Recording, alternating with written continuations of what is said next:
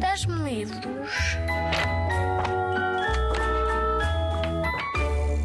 Olá, eu sou a Sandra, sou professora de português, sou autora de livros infantis e de músicas para crianças e toco harpa. Olá, sou José Costa Pina, sou arquiteto formado no Rio de Janeiro, onde trabalhei vários anos. Em criança queria fazer banda desenhada e finalmente consegui fazer um livro ilustrado que é espetacular. Escrevemos este livro porque o nosso filho, o Rafa, tinha três anos, estava na creche, estava no Rio de Janeiro e só tinham heróis eh, americanos, o Super-Homem, o Batman, o Homem-Aranha. Eu achei, estes meninos precisam ter um herói brasileiro. Então eu estava na Amazónia e conheci um personagem do folclore brasileiro espetacular, que é o Curupira. Ele é um protetor da natureza eu achei que era o herói perfeito para ser um herói do, das crianças e super atual com os problemas que temos hoje em dia. O Curupira tem alguns eh, poderes mágicos. O primeiro é um grito paralisante que paralisa quem ele quer. O segundo vira os pés para trás para despistar quem o persegue. E tem umas palavras mágicas difíceis de dizer, quero ver se vocês vão ser capazes de dizer, e que o ajudam a transformar os inimigos da floresta. O nosso livro chama-se Curupira e os Caranguejos Mecânicos. Curupira saboreava o pôr do sol, adormecido no balanço da rede. Em sobressalto, despertou de um pesadelo terrível. Pulou da rede com o coração a palpitar como uma pipoca. Piuí! Assobiou ao seu amigo mágico. Vamos, tufão! Rio abaixo, vários barcos arrastavam madeiras nobres.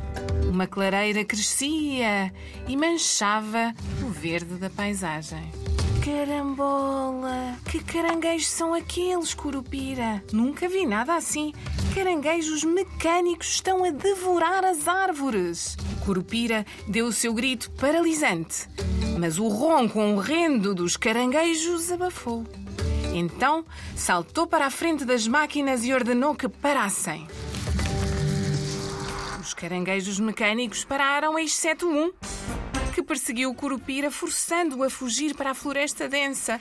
Ai! Curupira monta! convidou o Tufão. Tufão, vamos ter com a turma. Curiosos, o Juca, a Tatá, o Sinho e o Bananão reuniram-se com o Curupira. Turma, temos um super abacaxi para descascar. Os linhadores estão a arrasar a floresta com enormes caranguejos mecânicos. É urgente pará-los. Olhem as caranguejolas! Não acordem os caranguejos! tremeu a Tatá. São máquinas, Tatá, não vês? respondeu o Juca. Shhh! alertou o Sinho. Olhem ali à frente. É uma tenda.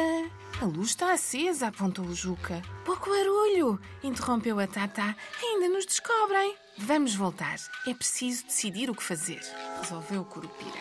No aconchego das raízes de uma suma a uma, os amigos teceram um plano secreto.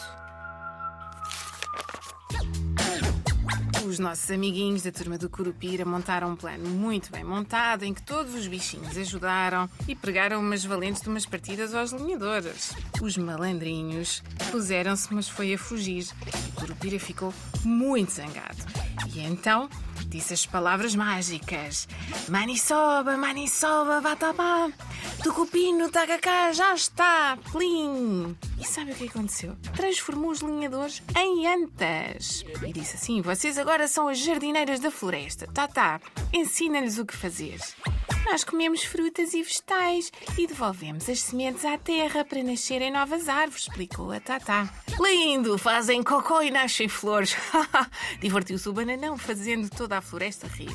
Venham comigo, Antinha, jardinar é tão bom, respondeu a Tata orgulhosa do seu trabalho. As antas seguiram-na espalhando sementes por toda a clareira.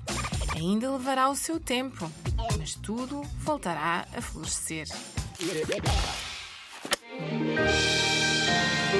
Espero que tenhas gostado deste livro que eu escrevi, o José ilustrou, da editora Curupira Produções Artísticas Limitada. E se quiseres ver um bocadinho dos nossos desenhos, temos um, um canal no YouTube que é o canal da Turma do Curupira.